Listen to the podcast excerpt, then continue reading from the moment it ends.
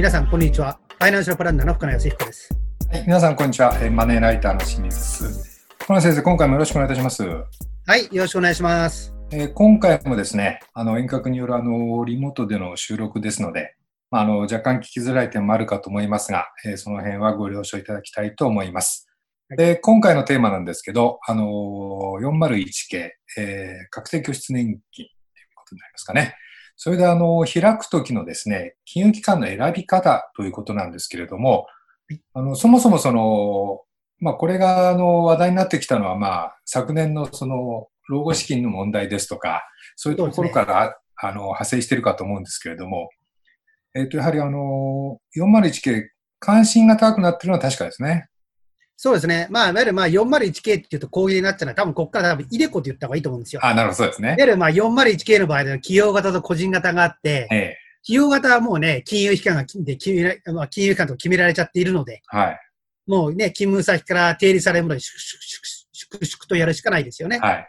まあこれに対して、まあ個人型の方をまあね、えー 401K の個人型をイデコって言っていて、はいこのイデコは、まあ、いわゆる運営管理機関、うん。まあ、通常金融機関ですけども、はい。どこでやるかから自分自身で選ばなきゃいけないっていう形ですから、はい。まあ、ある面ではですね、401K の場合、まず金融機関選びをどうするかっていうのは、まあ、大きな鍵を握りますよね。そうですね。はうんい。また、あの、イデコはあれですよね、その、過激金の拠出期間が、あの、伸びるということで、さらに、そうですね。老後資ちょうど実はですね、えー年金改正法案が通りまして、ええーまあ、イデコっていうのは老後資金にの準備をするための制度で、えはい。今までは過激金は今、清水さんがおっしゃったように、制限、まあ、はい厳密には60歳までだったんだけども、はい。えーこれは2022年からかな、はい。以降になると、65歳まではい。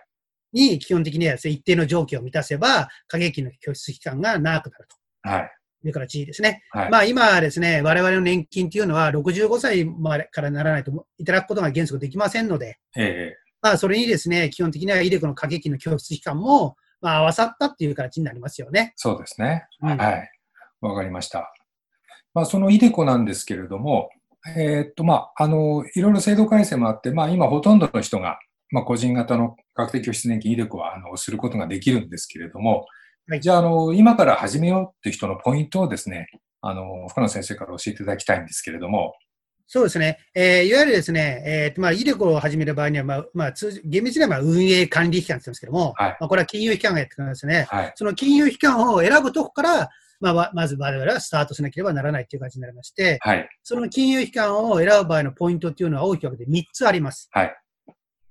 えー一つはですね、口座手数料が安い金融機関と。はい。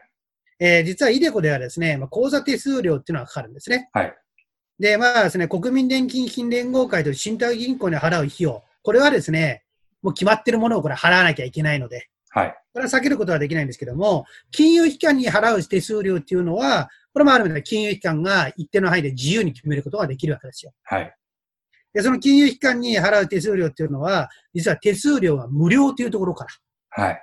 まあ、数百円っていう差がありますので、ええですね、先ほどですね、シズムさんがおっしゃったように、えーイデコっていうのはですね、えー期間が長い制度ですから、はい。数百円といえども、その違いがですね、大きな差になってくるわけですよ。そうですね。ですから、まあ、まずですね、金融機関選びをする場合にはですね、その口座管理手数料等がいくらかかるのかっていうことを調べて、はい。その安いところで、まあ、基本的にはですね、口座を開設するっていうのが、まず第一点。はい。えー続いてはですね、えーですね、運用コストが安い商品が揃っていること。はい。まあ、このイデコの場合はですね、えーですね、えー掛け金を拠出して、その拠出先、拠出金を何で運用するかっていうのは、はい。えー自分自身が決める形になるんですね。はい。うん。で、その自分自身が決める金融商品の中には、はい。えー預金であったり、はい。保険であったり、はい。投資信託などがあるんですけども、はい。預金とか保険の場合は、これ、手数料はかかりませんけども、はい。投資信託の場合には、保有している間、いわゆる運用管理費用、はい。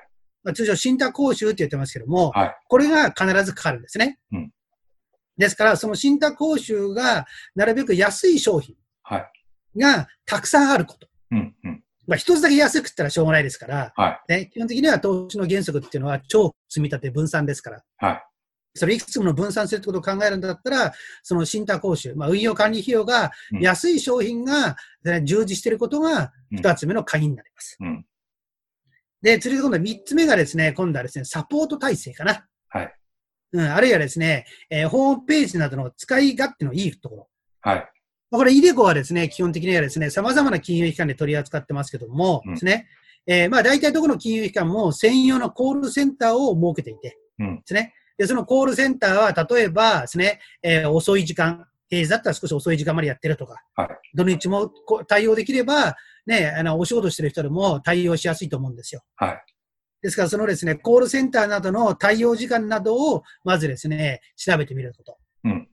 それと、あとは、加入者専用、イデコになると、加入者専用の、要するにウェブサイトがありますから。はい。そのですね、ウェブサイトの使い勝手。はい。あるいはですね、資料の分かりやすさ。はい。そんなことなんかもですね、講座開設するときに、えー、ですね、比較してみるといいですよね。うん、なるほど。うん。はい。わかりました。まあ、大きく分けると、この3つをですね、比較した上で、どこで始めるかっていうことをですね、えー、決めていただくとよろしいかと思いますよね。なるほど。うん。まあ、普通一般の人は、その自分のその預金がある銀行ですとか、まあ、そういうところから、その、すっと、あの、選びがちなんですけれども、はい、まあ、できればいくつかの金融機関を調べてみて比較するっていう、まあ、手間もかけた方がいいですよね。そうですね。まあ、直接その金融機関のホームページ行ってもよし、ええ、まず第一次情報であれば、うん、イデコのポータルサイトっていうのはいくつかありますから、はい。まあ、そういうものを比較、そういうもので第一弾で、いくつか金融機関をピックアップして、うん、そこからピックアップした金融機関のホームページなんか行ってくると、手間暇って省けるかもしれないですよね。そうですね。わかりました。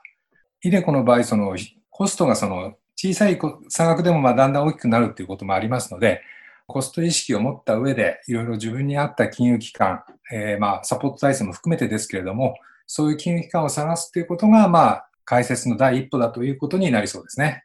うん。それとあともう一つですね、まあ、最初にですね、清水さんがそれこそですね、まあ、老後の2000万円問題の話、ええ、ちょっとお話ありましたけども、ええ、このイデコっていうのはあくまでも老後の準備をするための制度なわけですよ。はい。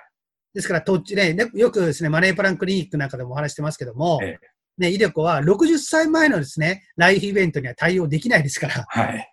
ね、えー、皆さん老後は大切に思うのは構いませんけども、うん、ですね、えー、基本的にはですね、えー、節、まあ、イデコはもう一つ節税も取れますから、はい。有利な制度なんですけども、ちょ60歳まで出せないってことはですね、お金を貯めやすい制度である面、うん、まあ、融通が効かないというか、うんうん、そのあたりのバランスっていうのはしっかり考えた上でやっぱり始めていただきたいですよね。はい、わかりました。まあ、イデコの特徴を踏まえた上で、あの、十分自分のあのマネープランの中で上手に利用していただきたいと思います。はい。小先生、今回もありがとうございました。はい、どうもありがとうございました。で、現在ですね、2020年の家計防衛ということで、リスナーの皆さんからですね、お金の悩みを募集しております。えー、当番組の説明欄にあるあの応募フォームからですね、ご応募いただければと思いますので、どうぞよろしくお願いいたします。